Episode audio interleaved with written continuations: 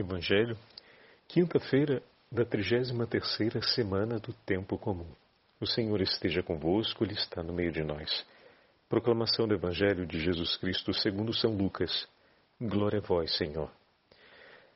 Naquele tempo, quando Jesus se aproximou de Jerusalém e viu a cidade, começou a chorar e disse: Se tu também compreendesses hoje o que te pode trazer a paz, Agora, porém, isso está escondido aos teus olhos.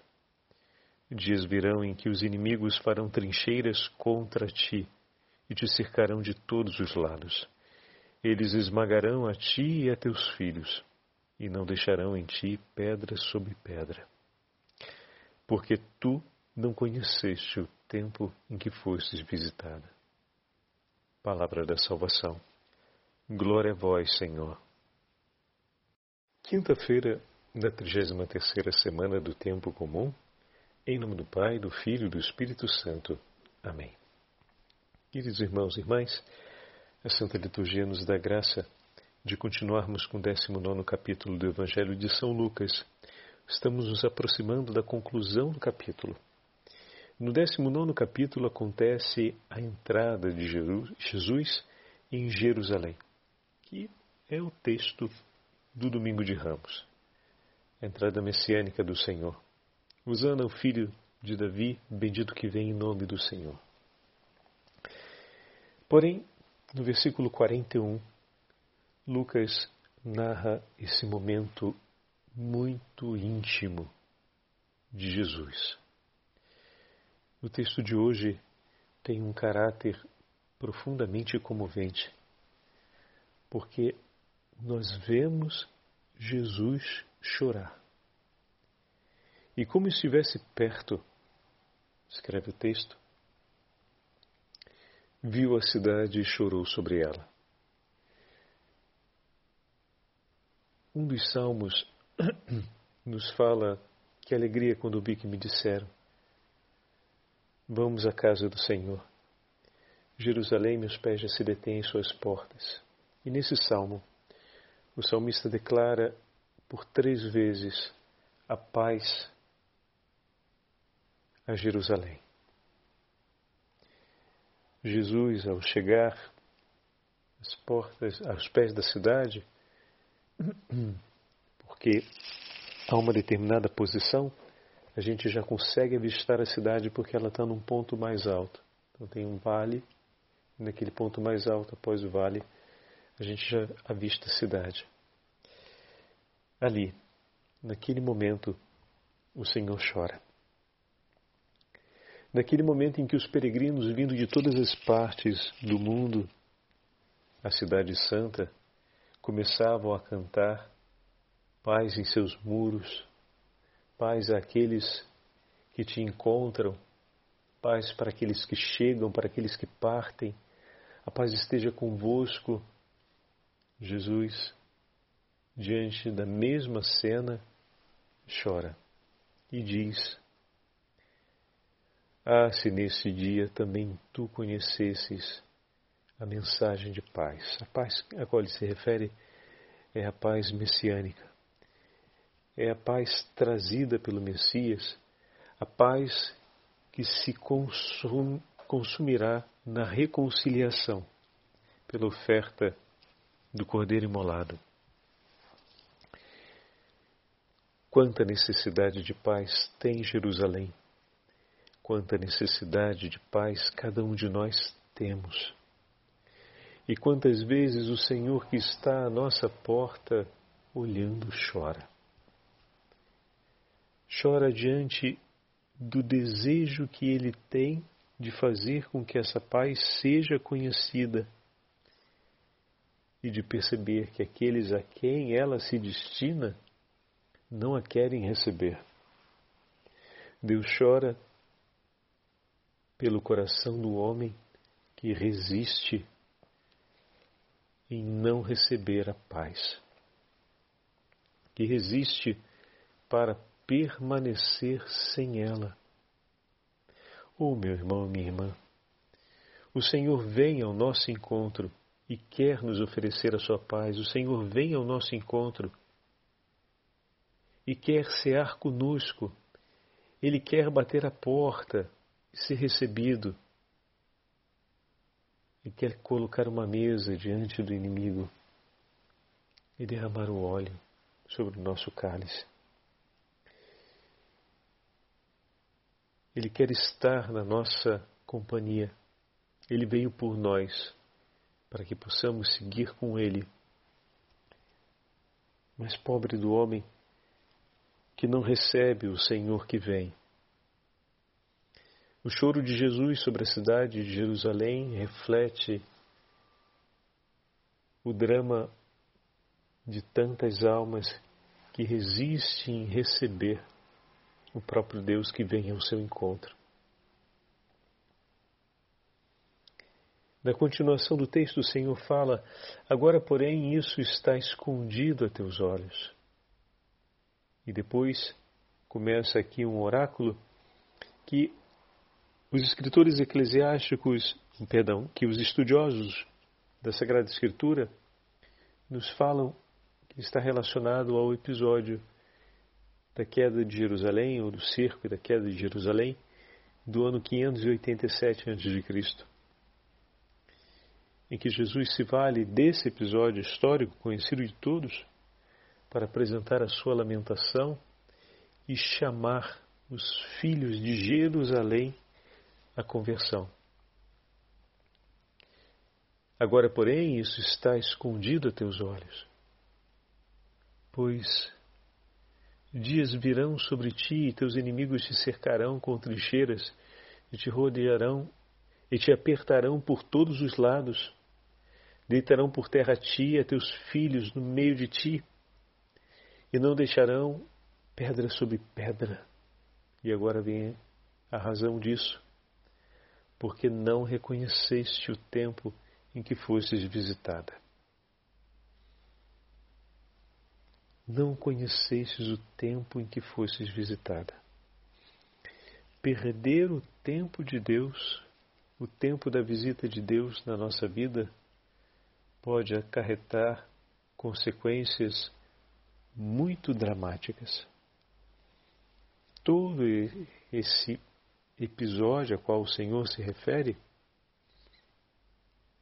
serve para falar a respeito do que significa perder a ocasião do encontro com Ele. Necessariamente te lança em uma estrada penitencial. Jerusalém não está perdida, no sentido de que para ela não tem mais jeito. Mas agora, porque deixastes passar um grande dom da bondade do Senhor, retornará ao caminho do Senhor por uma via muito dramática a via da dor, a via do sofrimento, a via da angústia, da humilhação, a via do desterro. Queridos irmãos e irmãs, o Senhor se, se aproxima de nós com brandura e docilidade e espera ser recebido para estar em nossa companhia. Não deixemos escapar uma única oportunidade de estar na presença do Senhor. Não deixemos escapar uma única oportunidade de estar em comunhão com Ele. Não deixemos escapar uma única oportunidade de poder partilhar com o nosso Deus a alegria de Sua presença. Ele vem, mas não será recebido. Será reconhecido, será amado, mas será por muitos perseguido e odiado. A cidade não reconhece a vinda do Senhor, mas muitos que ali estão vão reconhecer a presença do Senhor e vão ficar ao lado dele, com ele, Porém, a consequência disso, de não reconhecer o Senhor, também se abaterá sobre eles. Alguém pode dizer: bom, então Deus está sendo vingativo, está fazendo puni-los? Está, Deus castiga de fato? Bom, Deus nos educa. E educar significa, muitas vezes, te privar daquilo que você quer. E isso é interpretado como um castigo. Eu posso castigar porque não te quero bem e quero, então, com isso, infligir contra você um sofrimento que te possa penitenciar, que te possa fazer pagar uma dor, um, um sofrimento que você me causou. Mas, a parte essa conduta, eu posso também aplicar uma suspensão ao exercício da sua liberdade ou da sua vontade. E isso pode ser visto como um castigo. A vontade do Senhor vai sempre ser cumprida. E se a vontade do homem se opuser à de Deus, ela não será cumprida. E isso será para o homem um castigo. Porque querendo seguir naquela estrada, será impossibilitado. Como isso se aplica ao texto de hoje? Sendo o homem indiferente, a paz trazida pelo Senhor, mas tendo um homem um desejo de paz, não a encontrará, porque não existe paz capaz de satisfazer o coração do homem que não venha do Senhor. E esse é o contexto. Eis que o mensageiro de paz veio e não foi recebido. E a cidade que queria a paz, mas não recebeu a paz que veio do Senhor, porque não quis receber quem veio em nome dele, acabou amargurando a guerra, a destruição, a calamidade porque a única possibilidade de conquistar a paz era recebendo-a das mãos do mensageiro da paz, recebendo-a da parte do próprio Deus, que a enviou por seu Filho. Mas como ele foi rejeitado e essa paz oferecida por Deus não foi aceita, mas os homens que continuavam buscando a paz terminaram não encontrando a verdadeira paz e com isso suas vidas precipitaram numa grande ruína, porque não reconhecestes o tempo em que fostes visitado. Agora a gente entendeu a frase. Por que, que Jesus descreve essa calamidade dizendo: Bom, querem a paz. Todos os peregrinos, eu falei ainda há pouco, quando chegam à cidade de Jerusalém, invocam a paz, desejam a paz. Mas quando o Senhor oferece, através do seu mensageiro da paz, a paz verdadeira, ela vem rejeitada. Mas eles querem a paz, mas aquela oferecida por Deus foi rejeitada, completamente rejeitada, desprezada, ignorada. E bom, o que, que acontece? Eles conquistaram a tão sonhada paz? Não. Não existe paz fora daquela que Deus nos concede e terminaram precipitando em guerra, em destruição, em sofrimento, porque no dia em que foram visitadas, não receberam. E terminaram sem tê-la. Que essa experiência seja uma ocasião para que os olhos se abram, o coração reconheça e se arrependa daquilo que fez e do que deixou para trás para que possam definitivamente participar na verdadeira paz, através de um caminho de conversão. Por isso falávamos que desse momento então temos agora um sofrimento que se estabelece e esse sofrimento pode ser uma ocasião de conversão para aqueles que o suportam. Né? E aí a gente pode falar, poxa, então Deus castigou? Não, agora que a gente acabou de falar isso tudo, né? fica bem claro que, de fato, a vontade deles foi privada. Eles queriam a paz, ninguém estava ali não querendo a paz. Não queria aquela que Deus oferecia, queria do jeito deles. Queria o que eles acreditavam que fosse. E não obtiveram. Porque a única paz possível e verdadeira é aquela que vem oferecida de junto a, partir de Deus. Né? Então a vontade soberana do Senhor continua acontecendo. Não existe paz fora daquela realizada pelo mensageiro da paz, Cristo Jesus. E todo homem que buscar a paz fora dessa realidade única e verdadeira, não a encontrará e se sentirá castigado, porque foi privado da sua vontade, que era encontrar a paz fora daquela paz oferecida pelo Senhor. E não há. E não há. São João Maria Vianney, escrevendo, comentando um pouco a perspectiva desse texto, nos diz assim: A nossa alma está destinada a passar a eternidade no seio do próprio Deus. Não nos esqueçamos dessa verdade. Numa palavra, meus irmãos, a nossa alma é uma coisa tão grande e tão preciosa que só Deus pode superá-la em grandeza e em valor. Só por isso, meus irmãos, pensai se será de espantar que Deus, que tão bem conhece o seu valor e o valor da nossa alma, não chore amargamente a perda de uma alma, não é mesmo?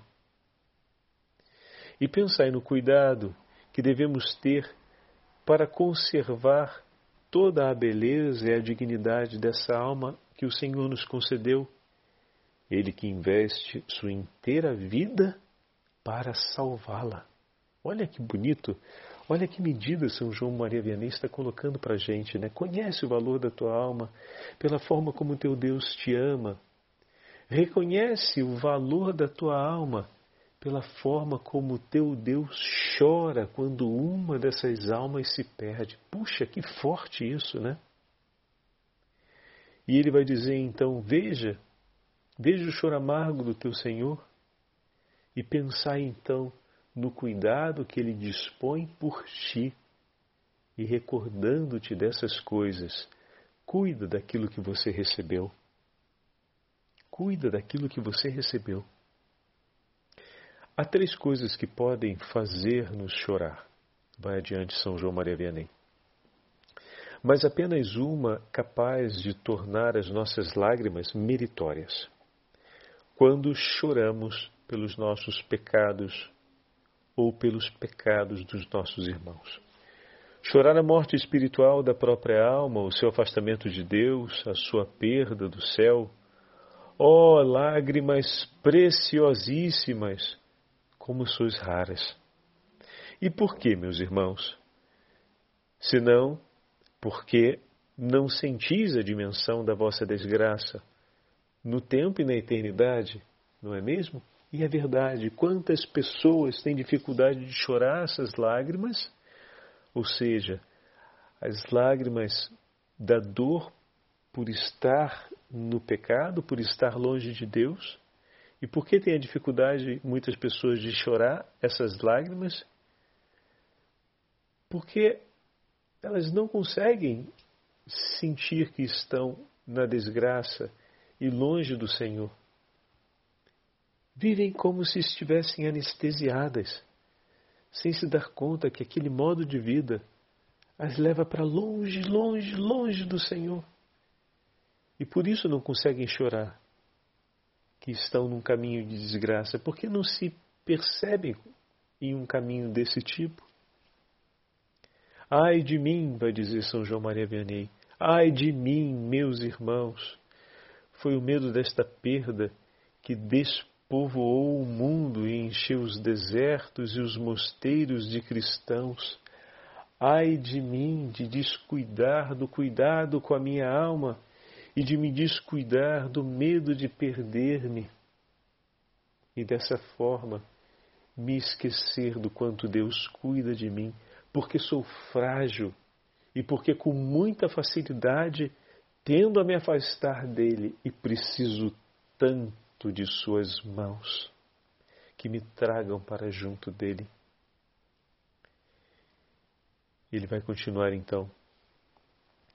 Aqueles que foram para os, os cristãos, né, que foram para os, procuram os mosteiros, as igrejas, os lugares de recolhimento com Deus, eles compreenderam muito melhor do que nós que se perdemos, que se perdermos a nossa alma, tudo está definitivamente perdido e que, por conseguinte, ela deve ser de grande valor, uma vez que o próprio Deus lhe dá tanta importância a ponto do sacrifício de seu filho ser oferecido pela salvação de nossas almas. Sim, meus irmãos, os santos sofreram muito para que a sua alma pudesse chegar até o céu. E cada gota desse sofrimento valeu, porque confortaram e consolaram as lágrimas do rosto de Jesus. Que nós também possamos oferecer a nossa batalha espiritual para buscar os céus como um ato de amor que consola Jesus das lágrimas amargas que é para o Senhor ver uma alma tão amada por Ele se perder. Livrai-nos, Senhor, da perdição eterna, defendei-nos de todo mal e conduzi-nos no caminho da paz. O Senhor esteja convosco, Ele está no meio de nós. Pela intercessão da Beatíssima Virgem Maria, Rainha da Paz, e pela intercessão de todos os santos e santas de Deus, abençoe-vos o Deus Todo-Poderoso, Pai, Filho e Espírito Santo. Amém.